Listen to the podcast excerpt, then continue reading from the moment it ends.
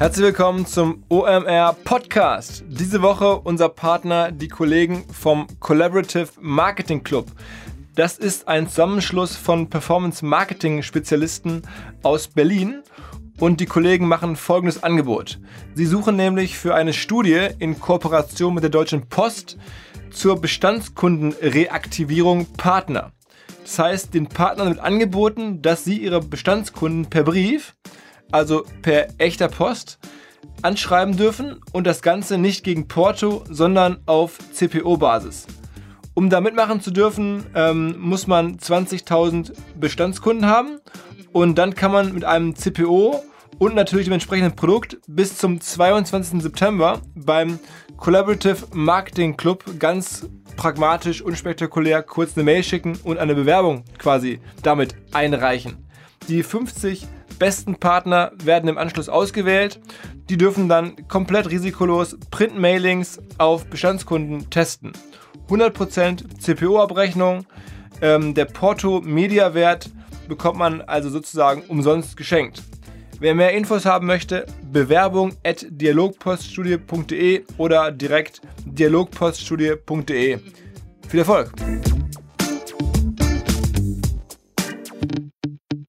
Der Online Marketing Rockstars Podcast. Im Gespräch über digitales Marketing und manchmal, was sonst noch so los ist. Der Online Marketing Rockstars Podcast. Mit Philipp Westermeier. Ganz kurzer Hinweis in eigener Sache. Und zwar haben wir ja am 13. September, also dem Abend des ersten äh, Demexco Messetages, traditionell unsere OMR Aftershow Party im Bootshaus in Köln und kommen da mit gesamter Hamburger Kapelle und machen da richtig Action. Und eigentlich immer eine echt geile Party mit Networking und Musik und Freigetränken und allem drum und dran. Problem ist jetzt nur, unser Ticketverkauf ähm, läuft schon relativ stark und wir werden wahrscheinlich kurzfristig ausverkauft sein, weswegen wir ähm, euch A darauf hinweisen wollten, dass ihr, wenn ihr da echt Bock habt dabei zu sein, euch in den nächsten Tagen kümmern müsstet und B, wenn ihr irgendwie eine Firma seid oder bei einer Firma arbeitet und größere Ticketmengen abnehmen wollt, das geht noch eine Weile. Wir haben noch ein paar sozusagen Corporate-Pakete ähm, zurückgehalten. Sprecht uns gerne an und dann freuen wir uns, wenn wir uns äh, im September hoffentlich auf einem lauen Spätsommerabend in Köln sehen. Was? Diese Woche zu Gast einer der größten deutschen Podcast-Produzenten sozusagen. Er ist der Macher des Sexvergnügen-Podcasts. Den machen ja zwei Damen. Er ist sozusagen deren Partner, Macher im Hintergrund. Außerdem ist er Verleger sozusagen. Er macht nämlich das Stadtmagazin mit Vergnügen. Also was früher Szene Hamburg oder Timeout oder so war. Also Stadtmagazine, die meisten sind ja tot, hat er ins Netz gerettet und macht jetzt irgendwie in verschiedensten deutschen Städten Stadtmagazine unter dem Label mit Vergnügen. Er ist daneben selber Podcaster und in den iTunes-Charts immer vor mir. Und außerdem ist er oder hat er ein spannendes Vorleben als Künstler. Wenn das mal keine Vita ist. Moin, Matze. Ich freue mich sehr, dass wir uns endlich mal persönlich kennenlernen. Ja, ja. Du warst ja schon auch bei uns auf dem Event, habe ich mitbekommen. Ja. mir wurde erzählt, da entstand eine große Männerfreundschaft zwischen dir und den Kollegen von Einhorn-Kondome. Absolut. Ja, ja. Das hat, äh, äh, meine Frau war auch schon, äh, war auch schon eifersüchtig. ja, wirklich. Also wir haben uns da äh, ja kennengelernt bei euch und äh, ich habe ihn interviewt äh, an dem, am Podstars-Stand. Und das hat tatsächlich äh, gefunkt. Also wir äh, sind, also wir schicken uns ab und zu so kleine Liebes. Äh, also Philipp Siefer hatten wir äh, zu Gast. Und ja, also wer da nochmal Spaß hat, ein ähnlicher Menschenschlag. Ähm, Auf jeden Fall, ja. Äh, bei dir ist vielleicht noch vorab zu sagen, ich habe es auch erst irgendwie kurz vor dem Podcast eigentlich realisiert. Ähm, du bist nicht immer ein Internetunternehmer gewesen. Du bist auch nicht sozusagen das übliche Gründerprofil, sondern du hast sozusagen, du warst sogar schon mal prominent in einer anderen Funktion. ja. Naja, also äh, ich habe früher Musik gemacht, ich habe Bass gespielt bei Virginia Jetzt. Das ist sozusagen mein, äh, ich hatte so als Teenager hatte ich so zwei Sachen, ich gemacht. Ich habe einmal eine Schulband oder Kumpels eine Band gehabt und ich habe ein, ähm, eine Schülerzeitung gemacht. Das waren so meine beiden Hobbys und dann hat es mit der Musik geklappt, so, so dass wir dann äh, aus diesem Freundeskreis dann irgendwann eine Band gegründet haben, Virginia Jetzt und dann äh, Plattenvertrag gekriegt und so vom Dorf in die weite Welt äh, und dann elf Jahre äh, gespielt haben, Alben veröffentlicht haben. Und als es dann vorbei war mit der Band, dann, äh, dann wieder zurück zur Schülerzeitung. Das heißt, dann hast du eine, eine Zeitung gemacht sozusagen. Ich habe damals. Schüler, es war wirklich eine Schülerzeitung für ein Gymnasium, auf das ich gar nicht war. Also das war mit mit einem mit einem Freund, äh, der da auf, auf dem Gymnasium war, und wir haben das dann penetrant hieß das hieß die Schülerzeitung. Wir haben das dann zusammen gemacht Wo, wo kommst du her? äh, aus Südbrandenburg. Ähm, das ist äh, der größte Ort heißt Elsterwerda Ah. und dann aus dem Kaff da. Ja. Und dann Kenn ich irgendwie vom Zugfahrplan in Berlin oder so. ja, ja, genau. Und dann haben wir das gemacht, äh, also dann haben wir die Band, also mit dem gleichen Typen, Thomas heißt er, äh, haben wir dann die Band gegründet. Dann die Band lief dann alles gut und dann äh, irgendwann war es dann Zeit, was anderes. Was war, der, was war der Höhepunkt mit der, mit der Bandkarriere? Ach, das, ähm, also da gibt's ja so zweierlei Dinge. Ne? Zum einen so die, der persön das persönliche Highlight, wir waren in Russland und haben sind dort getourt und das war, glaube ich, mit so die zehn abgefahrensten Tage meines äh, 20er Jahre Lebens sozusagen, also Leben in den 20ern.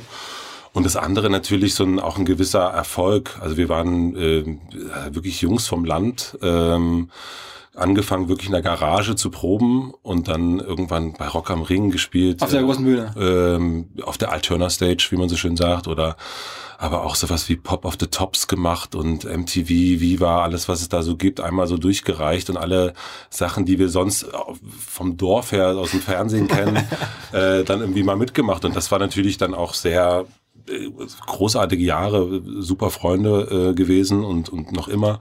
Und ähm, ich glaube, ich habe irgendwann mal das äh, auch realisiert, es gibt, glaube ich, nichts Schöneres, als seine 20er mit, mit so seinen Kumpels zu verbringen und durch, durchs Land zu fahren und zu spielen. Ja. Und wie, also dann war das vorbei oder habt ihr irgendwann gemerkt, die Band, der Name zieht nicht mehr oder, oder es war. Ja, es war so ein. Ach, äh, bei mir gab es so einen magischen Moment und der war in Augsburg. Äh, ähm, da haben wir dann das dritte Mal im Augsburger Kerosin gespielt. Und da habe ich gesagt, ich, also ist jetzt auch, bin der done that so ein bisschen. Ähm, und ich finde, also für mich ist auch immer wichtig, so sich weiterzuentwickeln und, und irgendwie andere Sachen zu machen. Und wir waren dann so an so einem Punkt, wo es dann auch nicht mehr weiterging. Einerseits war es so kreativ, so ein bisschen, war irgendwie auch nicht, es war irgendwie so ein bisschen die Luft raus. Und dann muss man auch sagen, wenn man elf Jahre mit den gleichen vier Leuten unterwegs ist, ist es dann irgendwann auch mal, Ah, okay. es ist halt am Anfang noch lustig, wie der andere seine Zahnpasta ausdrückt. Und am Ende hat man, denkt man so, Alter, Jetzt.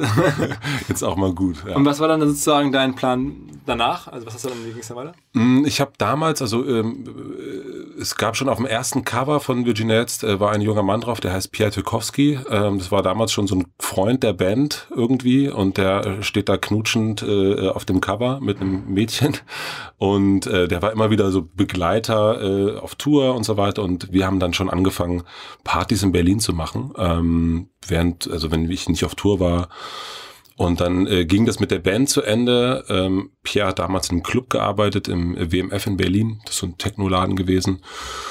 Und äh, bei ihm war auch, er wusste auch, dass der Laden demnächst äh, insolvent sein wird. Und dann haben wir gesagt, äh, lass uns doch zusammen was machen. Und ähm, standen dann bei mir in der Küche. Ich hatte den Namen mit Vergnügen. So dachte, das ist ein geiler Name für was man so machen könnte.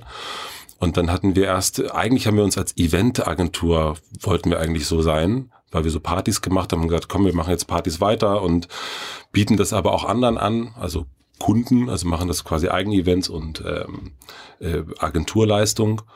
Und ähm, haben dann gesagt, na, wir wollen jetzt keine Webseite machen, wo drauf steht, wir sind eine geile Eventagentur und jetzt geht's los. Und haben überlegt, wir machen einen Blog. Und das ist dann mit Vergnügen geworden. Und so die ersten zwei, drei Jahre äh, haben wir wahnsinnig viele Events gemacht und das Blog lief immer so mit.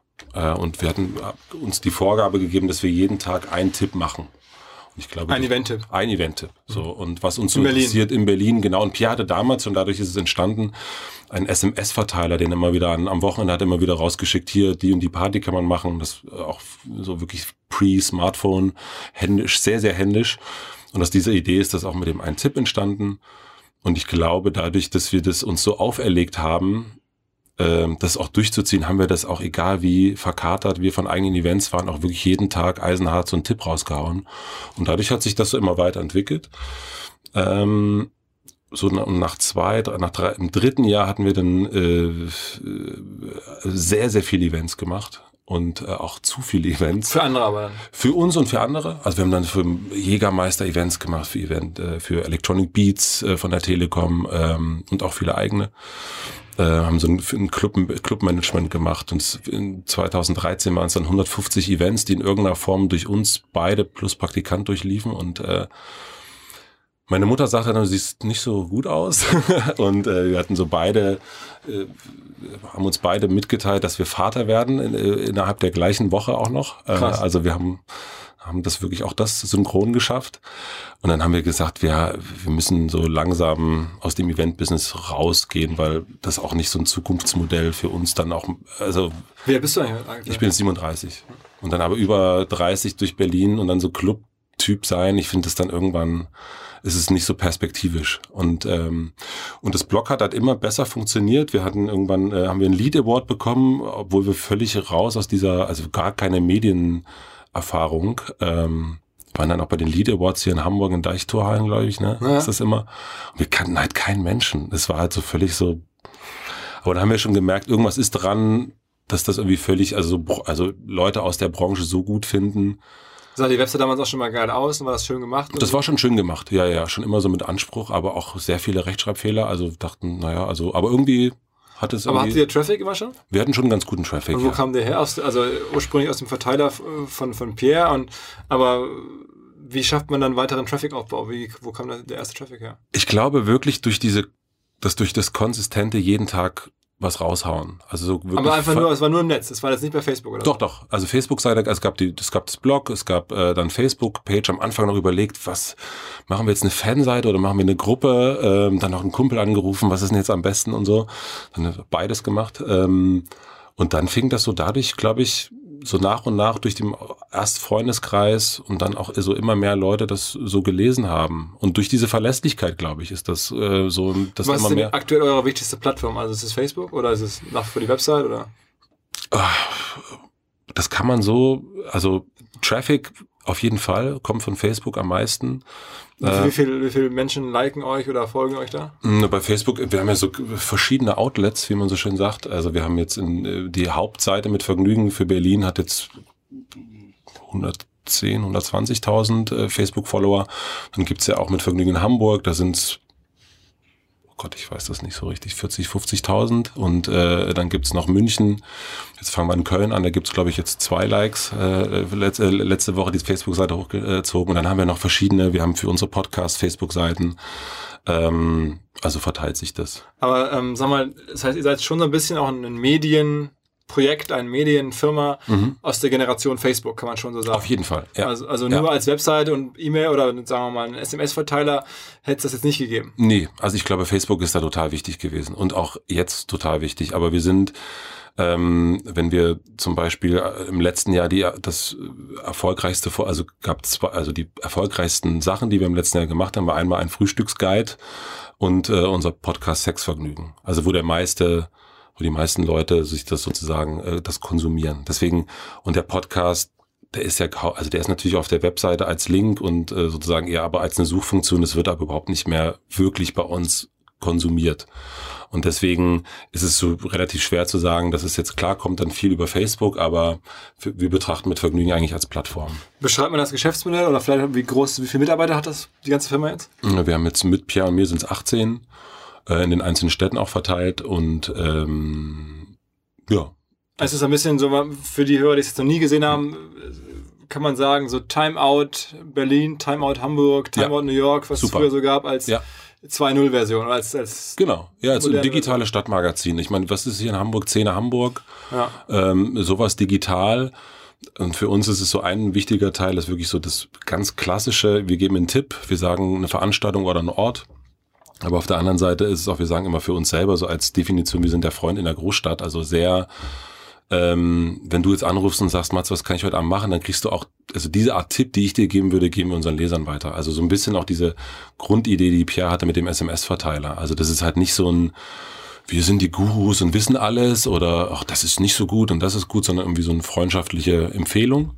Und das andere ist, aber wir haben auch ganz viel Unterhaltung, Orientierung, ähm, Content, der irgendwie gar nicht so sehr mit der Stadt zu tun hat, sondern eher mit den Menschen, die da leben oder wie du dich jetzt fühlst. Ne? Also wir haben auch, ähm, es gibt eine Empfehlung, äh, Samstagabend Party äh, in Berlin im Prinz Charles, aber dann gibt's auch einen Sonntag einen Text, äh, äh, warum ist es äh, so schwer für mich, äh, warum ist es so schwer als Single äh, in Berlin? Also Texte darüber, also Orientierungs-Neonartige Texte, würde ich sagen. Ähm, aber, und das Geschäftsmodell, erklär mal so ein bisschen, wie das Also was muss man bezahlen, um bei euch gelistet zu werden, nehme ich mal an? Ähm, na, wir haben es ganz am Anfang, also wir haben da sehr viel rumgedoktert, was für uns am besten ist und eigentlich ähm, verdienen wir bei Mitvergnügen, also bei dem, was Pia und ich dann zusammen machen. Also es gibt äh, drei Einnahmequellen. Die erste ist so Native Advertising. Da ist es aber komplett auf Marken. Das heißt, ähm, wir haben zum Beispiel eine Serie, äh, die heißt äh, Die schönsten Laufstrecken in Berlin und das wird von Adidas äh, bezahlt. Und das ist alles nativ. Also wir hatten von Anfang an, wir hatten nie Banner bei uns auf der Seite, das, weil wir das also zum einen das Gute. Also, also schon, das ist dann Native Advertising. Gar Native, keine, gar genau. keine Eventhinweise, sondern. Nee, Native und, äh, und das aber komplett von Marken. Das heißt, Veranstalter außer Jägermeister macht ein Event, das lassen wir uns bezahlen, wenn es von der Marke kommt. Aber wenn äh, du jetzt sagst, äh, ich mache eine Party in Berlin, äh, dann würdest du nichts bezahlen. So. Okay. Also das ist sozusagen auch eine ganz klare. Äh, also es ist kein Listing-Modell, sondern nein. das Modell ist wirklich, ihr, ihr lebt von. Wir leben ähm, von den Marken. Die wir euch werben wollen. Das genau. Die meistens aber werben im Sinne von Event-Hinweisen. Nee, die, die werben eigentlich, also ganz unterschiedlich. Also es ist, manchmal sind es wirklich auch Story-Sachen, ähm, die gar nichts unbedingt mit einem Event zu tun haben. Dann ist aber jetzt aktuell arbeiten wir mit Zalando für die Bread and Butter zusammen. Dann ist es natürlich ganz klar Event und auch ganz klar Kampagne, die darauf einzahlt. Also das ist. Ähm wie viele Leute könnt ihr da den Kollegen von Zalando rüberschicken? Was glaubt ihr? Wie stark ist euer Hebel in Berlin? Ach, das ist ganz, also ich finde das gar nicht so einfach. Wir sehen natürlich, wie viele Leute das lesen, aber wie viele Leute das dann dazu bringt, dass die sich ein Ticket kaufen, das kann ich nicht beurteilen. Also es ist bei uns auch, glaube ich, es kann auch, ähm, manche Sachen sind dann wirklich Brand Awareness, also ganz klar, das merkt man auch, aber wir haben das zum Beispiel auch dann, ähm, wenn wir eine Podcast-Werbung haben für Happy Brush äh, und dann sehen wir auch, dann sehen wir deutlich, wie viele Leute danach irgendwie das Produkt gekauft haben. Ähm, das ist dann klarer. Also das kann man gar nicht so genau sagen, ob das jetzt, worauf zahlt das jetzt genau ein. Also es gibt Restaurants, die uns danach sagen, Alter, nachdem wir den Post habt, dann haben die uns die Bude eingerannt. Ähm, oder wir hatten den Friseurguide, äh, dann äh, der Friseur, wo von unserer ähm, Redaktionsleitung Charlotte, der hat danach gesagt, Alter, das, das war Wahnsinn, was danach hier los war. Aber das kann man auch nicht immer, wir gehen auch nicht auf jedes Event und sagen, dann gucken dann, wie viele Tickets wurden darüber verkauft. Aber mittlerweile seid ihr weg von einem Event pro Tag, sondern macht jetzt. Macht ne, wir haben immer noch ein Event pro Tag, aber haben viele Guides zum Beispiel. Also viele, ne, die elf besten Friseure in Berlin haben wir oder aber auch Frühstücksrestaurants, ähm, alles Mögliche meine klassische Frage, du wirst jetzt wahrscheinlich nicht ganz genau antworten wollen, aber so eine Größenordnung, 18 Leute, ähm, kriegst du satt sozusagen? Krieg ich satt, ja. Ähm, ist das dann so eine Firma so zwei, drei Millionen Euro Umsatz oder ist es vielleicht sogar mehr? Es ist nicht mehr auf jeden Fall. ein bisschen weniger vielleicht. Ja. Okay. Ähm, und ich nehme mal an, die normalen, oder das heißt die, die, die traditionellen Stadtmagazine, die haben euch schon auf dem Radar und finden euch jetzt nicht so toll? Naja, ich glaube erstens, das soll gar nicht arrogant klingen, ich glaube, die haben wir erstmal schon überholt. Und äh, also das, das haben die, dann haben die uns auf jeden Fall auf dem Radar, also ganz klar. Ähm, so von dem, was die, also weil die wenigsten Stadtmagazine, zumindest in Deutschland, kriegen wirklich so einen digitalen Transfer hin. Das muss man auch einfach so sagen. Ich, das, ähm, also die wissen schon, dass es uns gibt, ganz klar. schon seit einer ganzen Weile. schon seit einer ganzen Weile, ja. Es gab mal so ein ähm, äh, Projekt in Hamburg, ich glaube heute in Hamburg war das, mhm. das mittlerweile, das hatte ziemlich Probleme, sozusagen ein wirtschaftliches Modell mhm. zu finden. Ja. Ist dann gekauft worden von der Haspa. Ja, das habe ich mitbekommen, ja. Ähm, äh, hättest du das auch gerne gekauft oder was war bei was haben die vielleicht falsch gemacht? Wie meinst du das? Also ob ich das äh, heute in Hamburg hätte ja, gekauft? Ja, das wäre doch für euch super gewesen. Hättet ihr Nee, erstmal glaube ich so sehr daran, an, an so eigene DNA und selber Sachen aufbauen. Ich bin jetzt auch nicht so ein, so ein ähm, ich kaufe mir jetzt eine Firma-Typ, also so viel Geld, also so viel Geld habe ich dann auch nicht. Hm? Und, ähm, und wir haben ja mit Vergnügen Hamburg, was auch super funktioniert, deswegen glaube ich, brauchen wir dann nicht heute in Hamburg, müssten wir nicht kaufen. Und ich finde es natürlich aber erstmal gut, dass die dadurch, dass die äh, Haspa das gekauft hat, dadurch die Möglichkeit haben, das irgendwie weiterzumachen. So, das ist erstmal prinzipiell gut, finde ich. Ähm Okay, also ich, ich fand es interessant, weil wir das natürlich hier verfolgt haben und am Ende hat es halt irgendwie scheinbar unabhängig zumindest nicht äh, wirtschaftlich nicht funktioniert. Ja, also für uns, das ist für uns das, tatsächlich das Tolle, dass es wirtschaftlich funktioniert. Also, ne, dass wir das. Macht ihr Hard Sales oder, oder kommen da viele Inbound oder? Na, es kommt sehr viel, es kommt sehr viel rein und mittlerweile, wir arbeiten, wir machen das halt wirklich von Anfang an genau so, wie wir es jetzt machen. Also wir machen seit sieben Jahren im Grunde Native Advertising und für uns gab es nie eine Diskussion über Banner oder irgendwas und dadurch, dass wir die ersten Jahre auch kein Geld verdienen mussten, weil wir unser Geld über Events verdient haben, konnten wir auch ganz genau sagen, wie wir das machen. Also wir haben total diktiert, es wie es laufen wird. Und dadurch merken Marken auch, was sie davon haben. Also sie sehen dann auch, okay, also wir haben ganz viele Kunden, die immer wieder kommen, seit, seit Jahren. Also wenn, keine Ahnung, jetzt Olympus den Playground macht, dann sind wir mit die Ersten, die sie wieder anrufen, weil das vor vier Jahren oder so für sie super gelaufen ist. Das ist ein Playground, ein, Event dann? Oder? Ist ein, ist ein Event. In Berlin. Genau, genau. Und es gibt's auch äh, in deutschlandweit. Aber dass äh, eine Firma wie, wie Adidas immer wieder kommt und auch Nike wiederkommt, obwohl Adidas auch mal wieder kommt, das, weil sie merken, dass wir Stories machen, die die Leute lesen. Sie merken auch selber, dass sie wenn, wenn wir den Content haben, dass das auch halt nicht, also es ist liebevoll und, und äh, mit Herzblut genauso gemacht wie jeder andere Content. Also für uns ist Native oder Werbung nicht nur Mittel zum Zweck, um jetzt so die Brötchen zu verdienen, sondern wir gucken uns jeden Content mit der gleichen Brille an.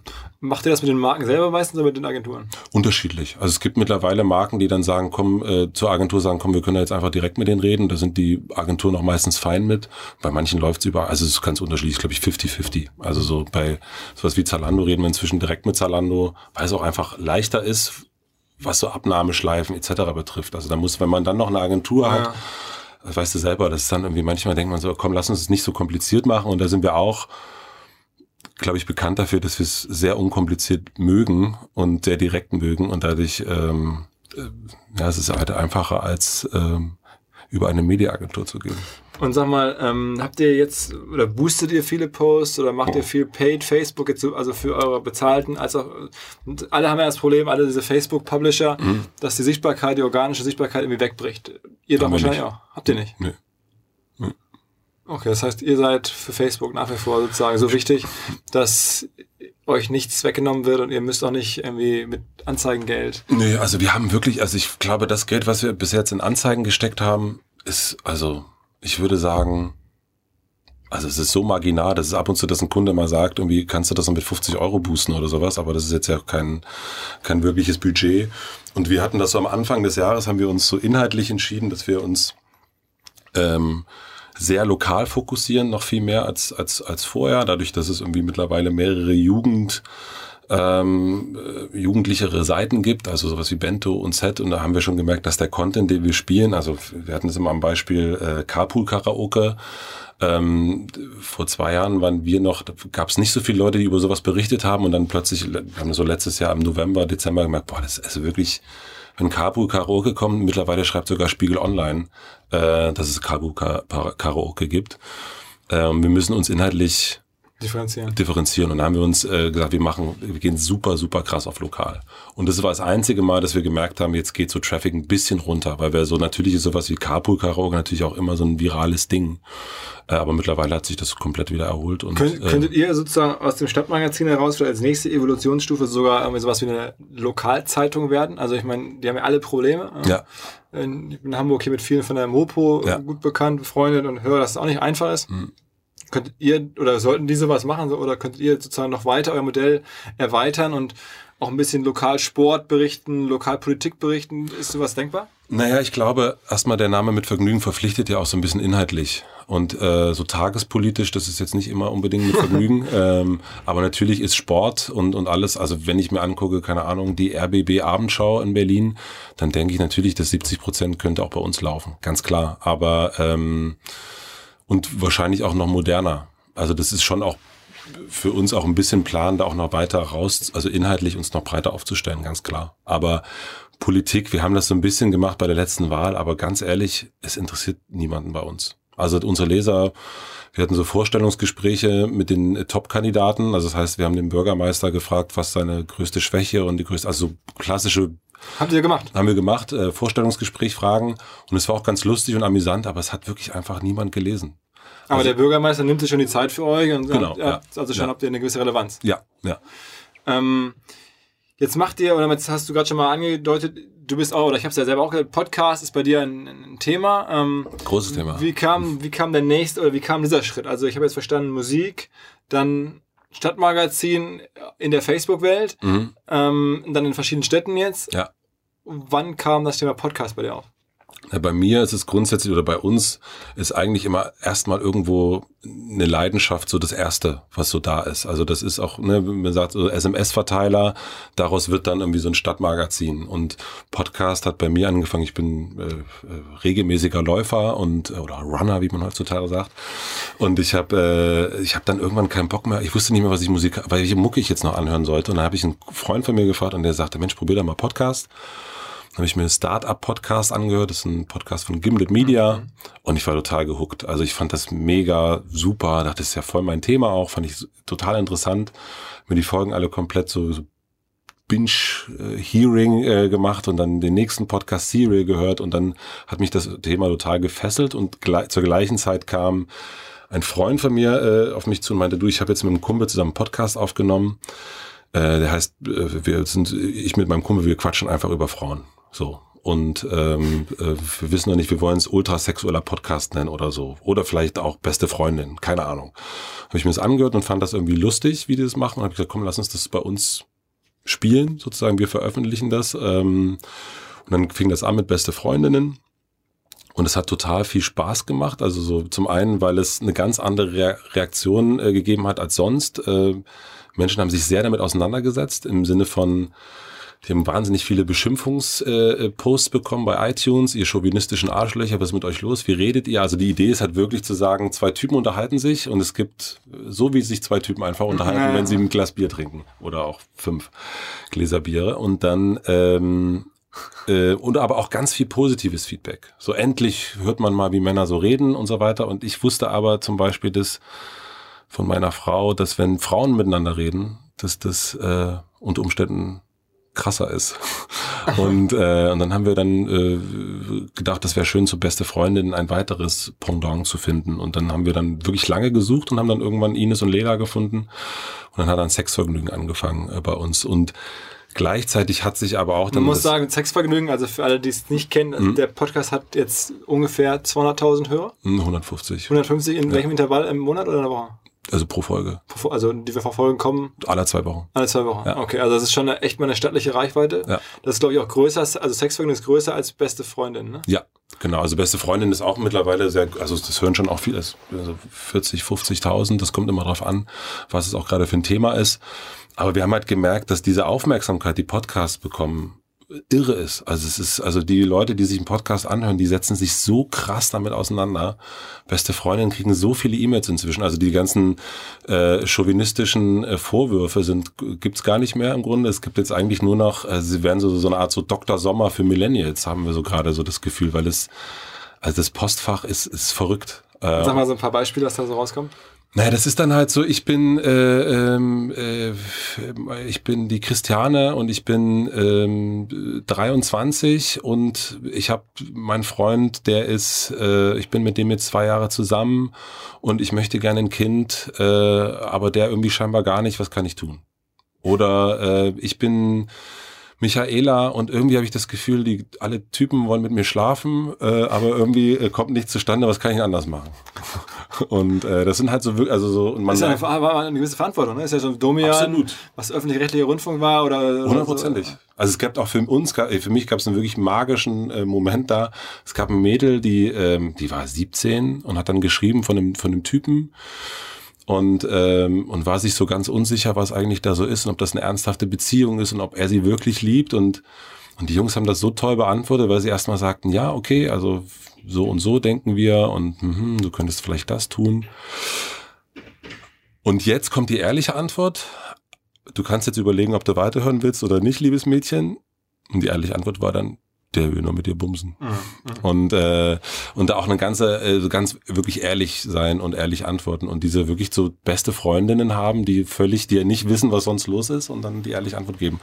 Und deswegen ist es für uns, dann sehen wir halt, deswegen ist Podcast für uns so super interessant geworden. Wie schnell ähm, ist denn der Sexvergnügen-Podcast auf 150.000 Hörer angewachsen? Wie lange macht der schon? Ein Jahr jetzt. Ein Jahr. Das heißt, ihr habt dann irgendwie jede Woche da Tausende von Hörern zugelegt. Ja, Also, ja. wer über, also welche Relevanz hat sozusagen die Discovery in dem Mitvergnügen-Umfeld, also dass ihr Mhm. sozusagen so einen Kickstart gegeben habt, das ist ja nicht irgendein Podcast, sondern dass einer von euch Ja. auf die Rampe geschoben wird und welche Relevanz hat dann sozusagen die weitere Word of Mouth oder irgendwie äh, Bewerbung des Podcasts? Also wir waren sehr überrascht, weil wir es geschafft haben, sozusagen durch unseren Push äh, sie sofort auf eins zu schießen. So, da gab es sozusagen, wir waren schon auf eins mit dem Vorspiel, also dem Teaser. Ähm, da waren wir sehr, sehr überrascht. Und dann Wegen Sex im Namen? Nee, ich glaube, das, also einfach durch den, wir haben gesagt, wir machen jetzt einen Podcast, beste Freundinnen gibt's, jetzt gibt es das weibliche Pendant dazu. Wir hatten auch über beste Freundinnen immer Frauen gesucht, die das machen können. Also es war schon so auch so eine Story, die sich so über eine ganze Weile erzählt hat. Und ähm, ich glaube, der erste Push kam ganz klar von uns und den ersten, dann hat uns extrem geholfen, dass ähm, äh, Böhmermann und Schulz so von öffentlich-rechtlich weggegangen sind zu Podcast machen und damit damals waren wir auch immer so die zweiten, die genannt worden sind. Also die sind, glaube ich, im April, Mai haben die damals im letzten Jahr sind die zu Spotify und dann war natürlich erstmal so Podcast. äh, Thema so bei den großen Medien und dann natürlich auch sofort, was gibt's denn da noch zum Thema Podcast? Das hat uns sehr geholfen. Dann hilft natürlich Sex, klar. Ähm, äh, die erfolgreichsten Folgen sind Analverkehr und Squirting. Ähm, und, äh, und dann sind die beiden aber auch Wahnsinn. Also Ines und Leila, wenn man. Und die hast du einfach so von der Straße weggecastet oder woher kannst du die? Naja, ich kannte Ines schon so vom, vom, vom Party machen in Berlin und ich wusste, dass sie sozusagen äh, immer ganz freizügig über Sex redet. Und sie hat dann ihre Freundin Lela mitgebracht. Die, sie, die kannten sich damals so ein bisschen, aber auch nicht so krass. Ähm, und dann hat das so angefangen. Und die sind halt wahnsinnig authentisch, finde ich. Was machen die eigentlich im Hauptjob? Darf man das sagen? Gute Frage. Also Lela ist Schauspielerin. Ines, It, it Girl. ja, ja. Also ähm, Ines ist äh, Ines. Ja. Ich weiß es ehrlich gesagt. Aber sie so machen den. Podcast, oder, oder sind sozusagen, sind das, ist das ein Modell, wo du da auch Honorare für bezahlst? Oder ähm, machen die das, weil sie da Bock drauf haben? Oder wie ist das? Ne, wir haben am Anfang wirklich eine, also weil wir überhaupt nicht wussten, wie das funktionieren wird, so eine, also wirklich, also von Honorar, also würde ich eher sagen, eine Honorarchen gezahlt. Und äh, mittlerweile ist es so, dass wir das als, also auch ein gemeinschaftliches Projekt, da kommt ja auch äh, mittlerweile ganz gutes Geld rein und wir teilen uns das einfach.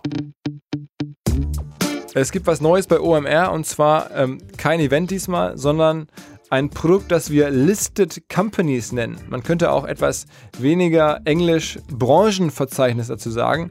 Und zwar haben wir gesagt, okay, wir werden häufig angesprochen, sowohl ich als auch die ganzen Kollegen. Ähm, wen kennst du, der mir da und dabei helfen kann? Hast du eine Softwareidee da und da? Und man kann das natürlich alles kaum noch individuell beantworten. Und deswegen haben wir gesagt, okay, wir bauen jetzt auch tatsächlich mal so ein Branchenverzeichnis auf und fangen an, nach bestimmten Schlagworten äh, Firmen äh, zu listen, die dann entsprechende Kundenprobleme lösen können. Ne? Also ihr sucht irgendwie eine SEO-Agentur, ihr sucht irgendwie einen Grafikdienstleister für Werbemittel oder irgendwas und guckt einfach bei uns nach. Viele dieser Firmen sind bei uns jetzt gelistet. Entsprechend würden wir uns natürlich auch freuen, wenn ihr eine Firma habt ähm, und ihr euch listen lassen würdet. Das macht bei uns die User Experience besser und ehrlicherweise macht es auch bei uns ein bisschen Umsatz. Wir verlangen nämlich für so ein Listing 99 Euro im Monat. Wir glauben aber, dass es ein spannender Kanal ist, um Kunden ähm, zu finden, um Sichtbarkeit zu erzeugen. Das ist ja unser Job, das wollen wir anbieten und damit wollen wir natürlich auch ein bisschen Umsatz machen. Also, ähm, sprecht uns an, Listed Companies, schaut es euch an, das Ding ist live unter omr.com slash companies. Also ich meine, ich bin ja selber involviert, weil wir ja nun auch Ja. zusammenarbeiten in der Vermarktung verschiedener Podcasts und so. Ähm, deswegen tut mich das schwer, aber man muss es ja zumindest der Fairness halber sagen oder fragen, also die Hörer wollen es ja wissen, was kann man denn da ungefähr, was kannst du denn da rauslassen, was so, ein, so zwei Damen, die offen über Sex reden, was verdienen die im Monat ungefähr? In guten Äh, Monaten.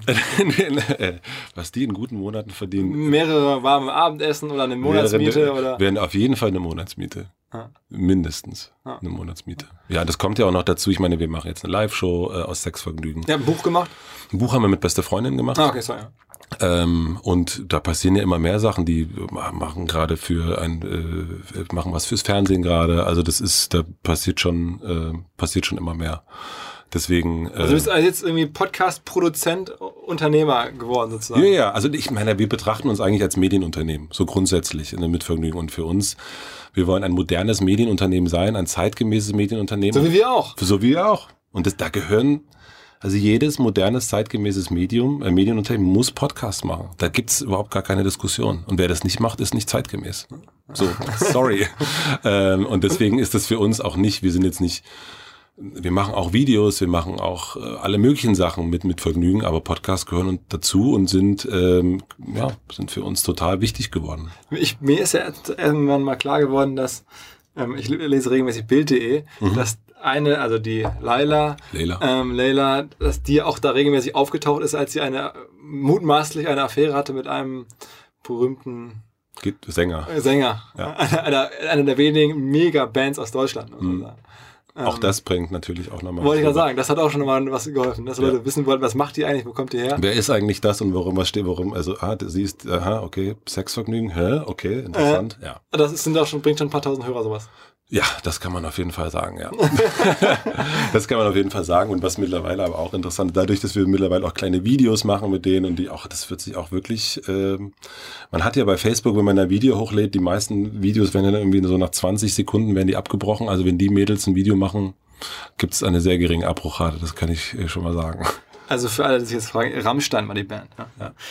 Ähm, ob das alles so stimmt. Äh, genau, das, das wirst du uns nicht verraten. Das ist ja auch hier abseits vom Marketing gar nicht wichtig. Das ist von mir gar nicht wichtig vom Marketing. Nein. Nein, aber sie sind auch wirklich, das muss man auch sagen, die beiden sind so. Äh, neulich war, war dann Ines äh, in der Bildzeitung, weil sie es geschafft hat beim Robbie Williams Konzert in die erste Reihe. Ach, das okay. Äh, äh Hab ich gesehen. Robbie Williams, Please Sign My Small Boobs. Das hat er auch gemacht und das ging auch nochmal durch. Äh, Ach, so eine bewusste Guerilla-Marketing-Maßnahme? Null. Also, also ich wusste, ich habe ich hab gesagt, Ines, what's going on? Also ich wusste gar nichts. Und also die sind auch beide so, äh, sie, sie ziehen die Aufmerksamkeit auch einfach auf sich. Durch, äh, äh auf ganz natürliche Art und Weise. okay, okay, okay. Ähm, was, was ist denn sozusagen jetzt der nächste Schritt für euer, euer, euer Medienkonzern, also oder Medien? Konzern, sehr gut. euer Medienimperium. Äh, also ihr habt jetzt, ne, jetzt um die Geschichte mal weiter zu erzählen, was kommt als nächstes? Machst du Podcast? Du machst einen eigenen Podcast. Das ne? stimmt, ja. Der ist auch, ich sehe den auch mal in iTunes-Charts, äh, ja. Hotel Matze. Ne? Ganz genau. Ähm, da, da musst du auch mal kommen. Muss ja. mich einladen. Ja, da muss ich, ja. Also da, also da interviewst du äh, dann, dann auch in welchem Rhythmus? Äh, alle zwei Wochen. Äh, Unternehmer, Menschen aus der Szene oder? Genau, also erstmal ist es äh, daraus entstanden, dass ich dann auch Bock, also wenn man sich so viel mit Podcast beschäftigt, dann juckt es einen dann auch selber mal. Und, ähm, und ich habe im letzten Jahr ganz viel äh, ja, eben eher so produziert Sachen und äh, Schreibtischarbeit. Dann habe ich gesagt, ich muss mal auch selber mal wieder was machen, was so Content ist und was mein Ding ist. Und äh, dadurch ist Hotel Matze entstanden und ähm, und ich mag es, mit Leuten zu labern. Und dann sind es für mich immer interessanteste Menschen, sind eigentlich so Künstler und Unternehmer im weitesten Sinne. Und ähm, genau, und jetzt habe ich schon, weiß nicht, 22 Interviews gemacht äh, und dann auch wirklich von ähm, Auch über mit Vergnügen dann gepusht? Auch über mit Vergnügen gepusht. Wobei das auch so ist, also bei dem Podcast generell, das mit Vergnügen ist da ein guter Push, aber es lebt mittlerweile auch, auch Hotel Matze von sich. Also es hat gar nicht mehr ähm, so viel mit, mit Vergnügen zu tun. Also wir posten das da auch immer, aber es findet so selber seine Hörer und äh, dadurch, dass es dann auch wieder dann immer, keine Ahnung, ich habe jetzt äh, ein Heiko Maas interviewt oder eine Anne Will, ähm, das sind jetzt nicht unbedingt die mit Vergnügen Kernthemen. So, ne? Also so Politik. Politik ist nicht so ein Kernthema oder so eine, so eine Anne Will ist jetzt auch nicht so bekannt für ihre total vergnüglichen äh, Beiträge. Und deswegen schält sich das auch immer weiter daraus äh, und, und lebt dann für sich. Aber das ist für uns dann auch, gehört ja trotzdem dazu. Und, aber sagen wir mal ein paar andere Gäste, weil man das ja so Anne Will, Heiko Maas, das ist noch, erkennt man noch keinen. Man kennt noch keinen, man kennt noch äh, der, äh, der Philipp Siefer, den habe ich ja bei ja. euch dann auf dem äh, äh von Einhornkondome. Ähm, ich hatte in Axel Prahl, äh, das ist Schauspieler Ronja von Rönner, Buchautorin. Und ist das für dich easy an die ranzukommen so? Mm, unterschiedlich. Also ich, ich versuche seit, äh, das können wir mal hier öffentlich auch nochmal machen, Mickey Beisenherz seit einem Jahr äh, vors Mikrofon zu kriegen. Wirklich? Er ist wirklich das schwierig zu kriegendste Mensch von allen. Mickey Beisenherz? Das ist unfassbar. Also ich verspreche dir, ich gebe alles, äh, ich schreibe ihm gleich bei Facebook eine Nachricht. Es ist wirklich, also ähm, die, die Konversation zwischen uns und Facebook ist wirklich sensationell. Der ist wahnsinnig schwierig zu kriegen. Wogegen Stimmt, der kriegt halt viele Anfragen und kann nicht erkennen automatisch jetzt, was macht Sinn und was macht keinen Sinn. Das weiß ich nicht. Aber dann zum Beispiel so eine Anne Will war wirklich eine Anfrage und die sagt, ja, also, oder dann die Presseagentur. Ja, da hat sie Lust. Also, das äh, für, fürs Protokoll, das versuchen wir mal. Der ist ja wirklich ein total entspannter Typ. Ähm, Hundertprozentig, nee, nee, das ist, ich weiß es auch und ich glaube, das ist auch ganz, äh, auch gar nicht, also das ist halt lustig, wie manche Sachen super kompliziert sind. Also, wo man gar nicht so genau weiß, warum. Natürlich gibt es auch Leute, die einfach überhaupt nicht wissen, was ein Podcast ist und sagen jetzt anderthalb Stunden Ah, Mickey weiß das. Der ist der. Der weiß ja das, was. Der hat ja schon ganz früher Podcast gemacht, ja. irgendwie als er am Radio. Mickey, meld dich mal. genau, genau. Bitte, deswegen machen wir das jetzt hier. okay. Ähm, was war mit Axel Prahl genau vorgefallen, als der bei euch im Podcast war?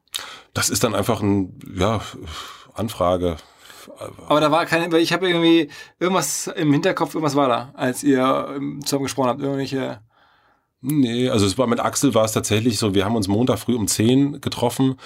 Das fand ich jetzt für mich selber nicht die optimale Zeit. Und ich glaube er auch nicht. Also das war, das war dann ein nettes Interview, aber es gibt ja, du hast ja bestimmt für dich auch, es gibt so, dann bist du voll in Fahrt und manche bist du so. Bei manchen ist es so, man hat so ne, die Bewertung 3, 2, 1, würde ich sagen, war es eine 2. okay, okay. Aber es gibt, äh, also ich finde, eines der schönsten Interviews war mit äh, Tim Rauer. So, das war für mich ein dem Koch, dem Koch, ja, weil er so verschrien ist als Egomane und und äh, schwieriger Charakter. Aber das war total ein, also wirklich ein toller. Schon krass, wie du es schaffst. Also ich meine, wir sind ja so ein bisschen branchenbezogen. Mhm. Klar, wir machen auch was über Marketing hinaus, aber im Wesentlichen über Marketing. Aber wie man es schafft, äh, da müsste ja sonst irgendwie eine große Medienmarke sein, um mhm. ähm, solche Leute zu bekommen. Vor allen Dingen aber auch, um diese lange äh, dann überhaupt anzubieten. Weil ich meine, es gibt ja fast kein Format im Fernsehen nicht, im Radio nicht, auch im Netz eigentlich nicht, wo halt solche Leute mal irgendwie über 35, 40 Minuten Anderthalb Stunden. Anderthalb Stunden, ja, ja. greifbar sind ähm, und, und erlebbar sind. Und das finde ich eigentlich äh, ist eine total krasse Lücke. Also in, generell in der Medienwelt gerade, weil ich glaube, es gibt Interesse an Axel Prahl irgendwie, ne? Ähm, Absolut, also nicht, also jetzt, äh, ich habe gestern Heiko Maas getroffen und der meinte, äh, das war das längste Interview seiner Legislaturperiode, äh, was er gegeben hat. Und er fand es aber auch selber, und jetzt so Eigenlob, der fand es selber toll, weil er sagte, er konnte endlich mal länger über die Themen reden, die ihn beschäftigen. Und das, und ich sehe es ja auch, ich habe das längste Interview ist über zwei Stunden gewesen.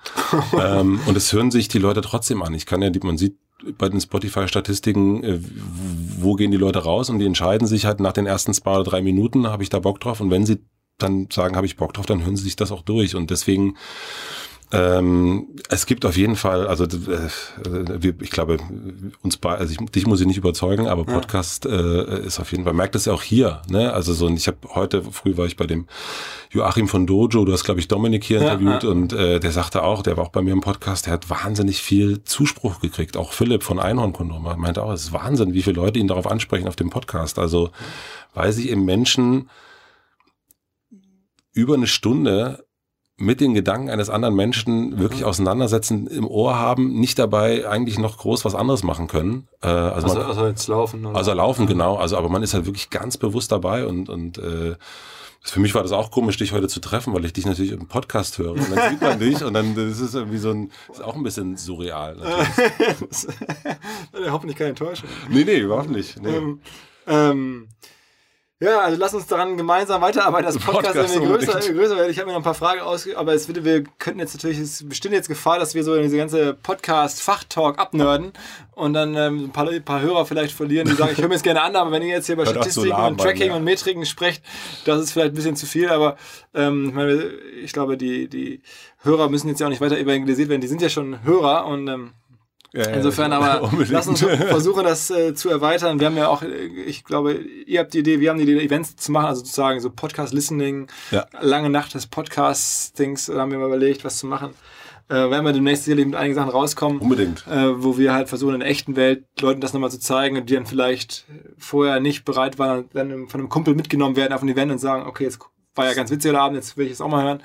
Und Auf jeden so Fall ist so die, die, äh, ich fand das ja auch bei den OMR, äh, bei, dem, bei dem Festival, du hast es ja wirklich, immer wenn du es kannst, sagst du Podcast. und das ist natürlich so eine, ich glaube, wir sind da ganz gut in der Tröpfchenfolter-Methode. Podcast, Podcast, Podcast. Was sind deine aktuell aus USA, deine Lieblingsbilder ganz kurz? Äh, ich habe äh, dir schon im Vorgespräch äh, erzählt, dass ich wahnsinnig begeistert bin. Es ist aber auch mega nerdig natürlich. Äh, The Turnaround heißt der Podcast. Und ähm, da werden Interviewer interviewt. Also Larry King äh, wurde da gerade interviewt. Das ist ein wahnsinnig inspirierendes äh, Gespräch gewesen, weil der sich sagt hat, je, je weniger er über die Person weiß, desto besser. Und äh, seine große Stärke ist die Dummheit. Ähm, und dass er halt die Leute einfach fragt, was er, was ihnen so in den Kopf kommt. Und äh, das, ist ein, das ist wahnsinnig toll. Ich mag eigentlich ziemlich, ich höre mir zumindest alle an, die bei Gimlet Media rauskommen, und weil ich das irgendwie eine tolle Podcast-Firma finde und so ein, ist ja sozusagen so das Netflix unter den äh, Podcast-Produzenten. Das finde ich spannend. Ich fand S-Town toll jetzt äh, als aus dem kommt aus dem This American Life Umfeld. Ich mag aber auch Interview-Podcasts. Ich höre mir gerne Tim Ferriss an. Ähm, was höre ich noch? Reicht ja schon. Ja, ja, das war ja schon einiges, ja. Und generell als, als, als wir, da waren wir gerade stehen, Medienimperium, Konzern. Danke. Was ist der nächste Schritt? Was, was kommt also ich, äh, nach Podcast oder was kommt daneben noch? Ähm, was, was arbeitet ihr an weiteren Projekten oder ist da, sagst du, im Moment sind wir mit der sozusagen dem äh, Stadtmagazin und den Stadtmagazinen ähm, und den Podcast sind wir erstmal voll versorgt oder, oder hast du weitere ähm, Projekte? Na, es gibt erstmal, wollen wir jetzt nach Köln, also uns, bis jetzt gibt's uns äh, nur in Hamburg, München und Berlin. Und da sind wir jetzt so seit anderthalb Wochen, ich war vor anderthalb Wochen in Köln, war ein paar Tage da und habe mir die Stadt mal angeguckt und äh, mich ein bisschen äh, Kaffee getrunken da. Und das wird jetzt so für dieses Jahr, werden wir das probieren, dass wir da eine, eine kleine Redaktion aufstellen und da anfangen. Ähm, das glaube für uns ist das Thema Stadtmagazin für Deutschland dann auch fertig. Also wir müssen jetzt nicht noch nach Kassel und Hannover. Sorry. Ähm, und gucken dann eher, dass wir so noch mehr so vertikale äh, Themen wie die Podcasts finden, die so ein bisschen über die Städte hinaus funktionieren und da auch immer noch so kleine Marken aufbauen. Also das ist dann eben bei Sexvergnügen oder beste Freundin funktioniert das Aber halt schon echt, super. Da bist du ja wie so ein, wie man sich früher so Fernsehproduzenten vorstellt, ne, die auch irgendwie eine Formatidee haben, dann überlegen, wen kann ich da reincasten. Mhm. Also du bist ja jetzt auch, wenn du eine Idee hast zu Sexvergnügen, dann brauchst du halt erstmal so zwei Ladies, die das Genau. auch genauso abliefern können, dass Ja. es funktioniert. Das ist jetzt ja ähm, auch wirklich Medien machen, produzieren vom Allerfeinsten. Ne? Genau. Von, Schön, ja. ja. aber also, gibt es da andere Sachen, also jetzt außer Podcast, wo du so rangehst oder wo du so diese Medienschönheit erlebst? Mm, naja, für uns ist natürlich auch trotzdem Events irgendwie wichtig, also dass wir da Events produzieren ähm, und auch wieder eigene Marken-Events bauen. Ne? Äh, Wir machen dann mit, mit Partnern zusammen, ne? mit, mit Muschi Kreuzberg haben wir die 50 schönsten Rapper gemacht oder die 100 schönsten DJs machen wir und versuchen da auch wieder, wir versuchen immer sehr eigene Marken innerhalb der Marke zu etablieren. Also so das Wiederkehrende ist bei uns so ein ganz wichtiges. Also wenn wir eine Liste machen, bei Mitvergnügen heißt es immer die Zahl 11. Also wir, hab, wir penetrieren die Leute mit, mit Wiederholung eigentlich. Und ähm, aktuell sind das aber so, jetzt gibt's kein Format, woran wir gerade arbeiten. Also wir werden im nächsten Jahr auf jeden Fall mehr Richtung Video noch machen. Also das ist gerade unser Thema. Das ist natürlich auch das, dadurch, dass wir so wir finanzieren uns komplett selbst. Also geht auch so Step by Step, wie du jetzt hier so eine äh, Kabine hier selbst gebaut hast, äh, bauen wir auch die Videos sozusagen selber. Ähm, das ist ein Thema. Und dann, Was kommt da für Videos? Was, was will das dann genau sagen? aber wir gucken halt einfach, dass die Themen, die wir jetzt haben, dass wir die dann in Video übersetzen. Also ne, wir haben angefangen mit, mit Sexvergnügen da kleine Videos zu drehen. Also da ist keine Angst, man sieht sie jetzt nicht beim Sex machen, aber ähm, aber auch so aus der Stadt Geschichten zu erzählen. Also wir gucken immer, was ist die beste Erzählform für eine Geschichte. Und ähm, wir haben ein, Videoformat, äh, das heißt Live auf der gelben Bank. Bei uns vorm Büro steht eine gelbe Bank. Ähm, und da treten Künstler auf. So, die kommen vorbei, wir übertragen das auf Facebook Live. Und äh, wir haben das letztes Jahr im Facebook Live, ich weiß nicht, wann es rauskam, April oder so, äh, auch direkt angefangen und jetzt mittlerweile auch wieder durch die Wiederholung. Äh, mittlerweile war der Mando Diao, es war Oliver Kolecki da, es war Joy Denalani da, also mittlerweile kommen da echt namhafte Acts hin. Mighty Oaks haben ihre Albumpremiere da quasi gegeben. Und ähm, das versuchen wir immer mehr so aufzubauen, solche Sachen. Und ähm, da kann man gucken, was jetzt noch als Video funktioniert. Wir haben jetzt vor zwei Wochen gebrainstormt, welche Videoformate wollen wir jetzt machen und haben jetzt drei Ideen und die wir jetzt in den nächsten Wochen mal so angehen und gucken, was für eins heißt Wahrheit oder Pfeffi. Da haben wir jetzt angefangen, äh, wo äh, zwei Pär wo Pärchen entweder die Wahrheit sagen müssen oder Pfeffi trinken müssen. Und ähm, da ist dann Fragen wie, wenn dein Geschlechtsorgan ein Tier wäre, welches wäre es? Philipp? Na? Oh, ähm, Wahrheit oder äh, Wasser? ich glaube, ich nehme mal lieber einen Schluck Wasser. ähm, ähm, genau, und das ist, das ist so ein Thema. Und das andere Thema ist für uns ähm, auch äh, unsere, wir machen ja sehr viel Content und das auch anderen anzubieten. Also dass wir unsere So ein bisschen so diese Studio, äh, genau das weiterzumachen. also so, so Content Marketing, so ein bisschen. Genau, da als, also wir sind äh, auch jetzt für eBay Kleinanzeigen, seit einem halben Jahr machen wir ganz viele, machen wir das eBay Kleinanzeigen Magazin und wir machen die Newsletter für eBay Kleinanzeigen. Wir arbeiten seit Ewigkeiten mit Telekom Electronic Beats zusammen. Ähm, und da versuchen wir uns jetzt auch mit Zalando zusammengearbeitet. Also da versuchen wir das, was wir aber mit Vergnügen lernen und jeden Tag machen, dann auch Kunden anzubieten. Also eigentlich ähm, seid ihr, äh, was heißt eigentlich, seid Teil dieser kleinen Gruppe an deutschen Publishern, Medienmachern, die trotz dieser Probleme, dieser Veränderungen im Medien, ähm, Rocket Beans zähle ich mal dazu oder Mhm. ähm, so viele gibt's da gar nicht. Uns würde ich da auch ein bisschen mit. Unbedingt, ja. Irgendwie eine, eine Gründerszene auf ihre Art, also der Vertical Media Verlag, der Mhm. da steht, da gibt's halt ein paar, so die ich so beobachte. Ähm, Brand 1 finde ich ist auch immer so ein die bisschen. sind ja, ja also sind die sind schon sehr groß. lange ne, und, und kommen auch aus der Printwelt, aber klar, auch waren lange Inhaber geführt, glaube ich. Mhm. Oder sind auch jetzt immer unabhängig zumindest. Ähm, und machen halt so ihre eigenen, machen da auch Events und machen auch Podcasts und machen auch, also so, das finde ich ja immer dann interessant, wenn so kleine Buden irgendwie so anfangen, so, so, also ich meine, ihr ja auch, ich meine, ihr habt mit einer Konferenz angefangen ja, und genau. jetzt, Aber es ist halt eine sehr kleine äh, Gruppe an, an Medienunternehmern sozusagen. woran liegt das, dass es nur so wenig sind? Naja, es gibt dafür kein Venture Capital, ne? Ähm, es ist, die Umsätze sind auch, auch wenn sie profitabel sind, sind halt jetzt nicht ohne Ende skalierbar. Ähm, Content ist so ein bisschen so in Unternehmerkreisen, glaube ich, auch out. Ne? Also die meisten Leute sagen, waren lange auf, auf Commerce-Themen und Mhm. dann auf irgendwelchen anderen hippen Themen und Content ist halt auch, äh, sagen wir mal, du musst mit sehr viel Leidenschaft machen. Man kann es jetzt nicht so am Reißbrett planen, vielleicht um Mhm. Talentfrage auch sicherlich Mhm. ein bisschen. Ich weiß nicht. Also ich frage mich auch, äh, in den USA gibt's ja viel. ne? Da gibt's ja von, von BuzzFeed runter äh, tausend Sachen. Refinery, Ähm, äh, so. ja, ja, ja. Also äh, weiß. Ja, Mhm. Alle gucken sich weiß an Ja. äh, und, und sind davon. Aber ich merke bei uns, dass es auch, also die Art der Anfragen, die wir auch kriegen, die werden ja auch immer größer. Ne? Also es ist äh, mittlerweile, es kommen auch immer mehr Marken, die digitale Sachen machen, die es, ähm, äh, die im letzten Jahr noch nicht digital unterwegs waren. Ne? Wenn jetzt bei uns war es dann Audi bei der Berlinale, die das erste Mal auf digital geguckt haben. Also das merkt man schon, dass es eine andere, dass, dass, dass es da auf jeden Fall weitergeht.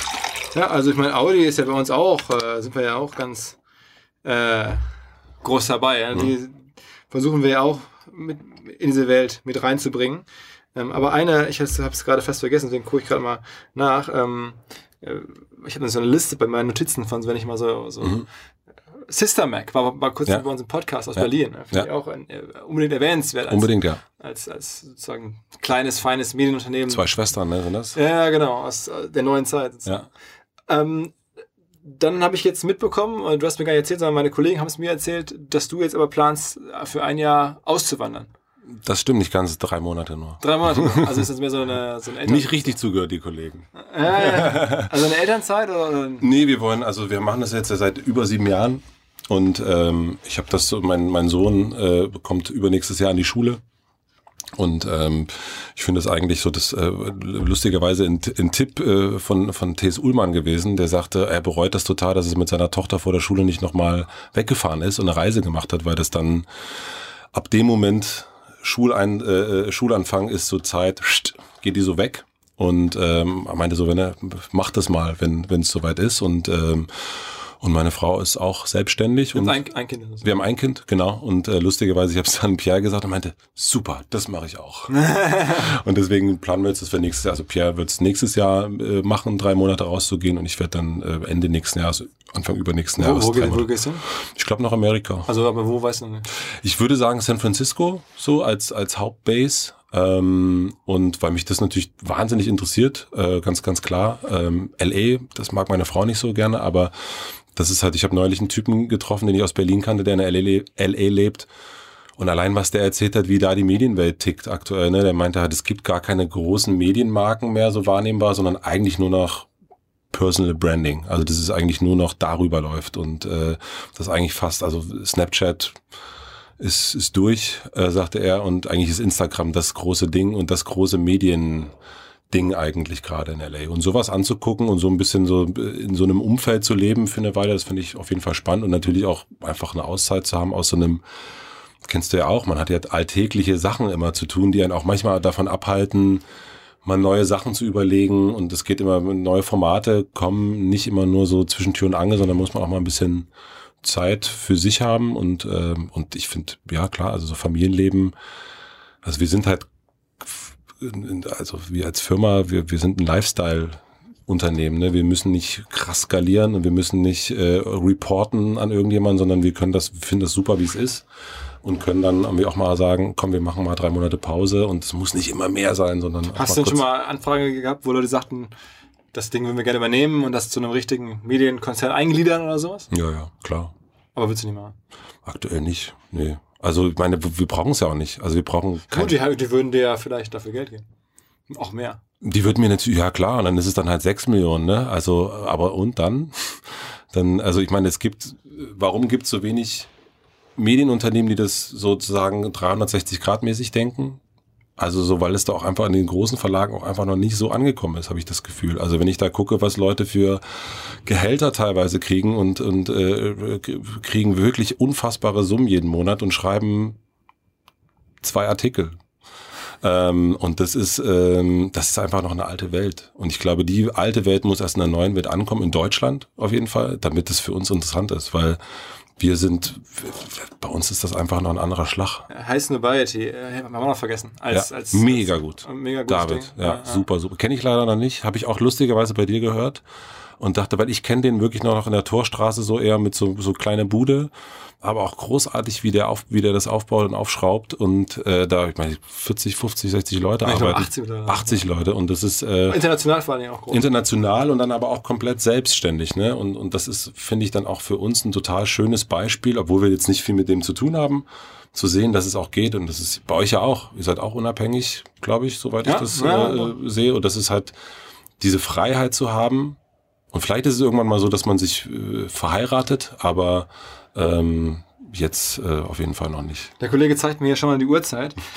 äh, letzte Frage. Ähm, haben die Kollegen jetzt mir aufgeschrieben. Aber, jetzt, jetzt, bin ich aber gespannt, was du Wir haben für dich am Alexanderplatz eine große Werbewand gemietet.